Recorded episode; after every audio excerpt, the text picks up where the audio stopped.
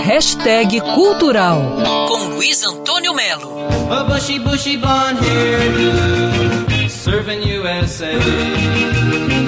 A boa notícia é que o Aqua Rio, adotando todas as medidas de segurança em relação ao coronavírus, recebeu o Museu do Surf, que pertence ao surfista Rico de Souza, que pega a onda há mais de 50 anos. Ele é um dos pioneiros aqui. O Museu do Surf fica lá dentro do Aquarrio, tem várias pranchas que o Rico levou, modelos jurássicos e, claro, muitas fotos também. Um dos pioneiros no surf do Brasil foi o Arduino Colassante, ator de cinema e mergulhador, que pegou uma tábua parecida com uma tábua de passar roupa e começou a pegar onda no arpoador. Aí depois veio a segunda geração, com Rico de Souza, com Ricardo Bocão, surfando no Rio, em todo o estado do Rio. Rico de Souza construiu cada quilha desse museu. Essa prancha daqui é uma prancha que eu trouxe do Havaí, uma prancha espetacular, e era como os havaianos surfavam antigamente, os nobres surfavam com essa madeira. A forma mais primitiva do surf é o cavalo de totora, né, que começou no Peru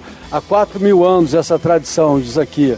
Os pescadores, quando voltavam, eles voltavam, ela era bem maior, tinha quase 4 metros, então eles voltavam em pé descendo a marola. O surf estreia ano que vem como esporte olímpico nas Olimpíadas de Tóquio e, segundo o Comitê Olímpico Brasileiro, o esporte surgiu entre 2 mil e 3 mil anos atrás. Mas quem quiser conhecer todos os tipos de prancha, da chamada madeirite, feita com pedaço de caixote, até as de alta tecnologia, é só dar um pulo no Aquarrio e conhecer a alma desse esporte que mexe com o planeta. Luiz Antônio Melo para Band News FM.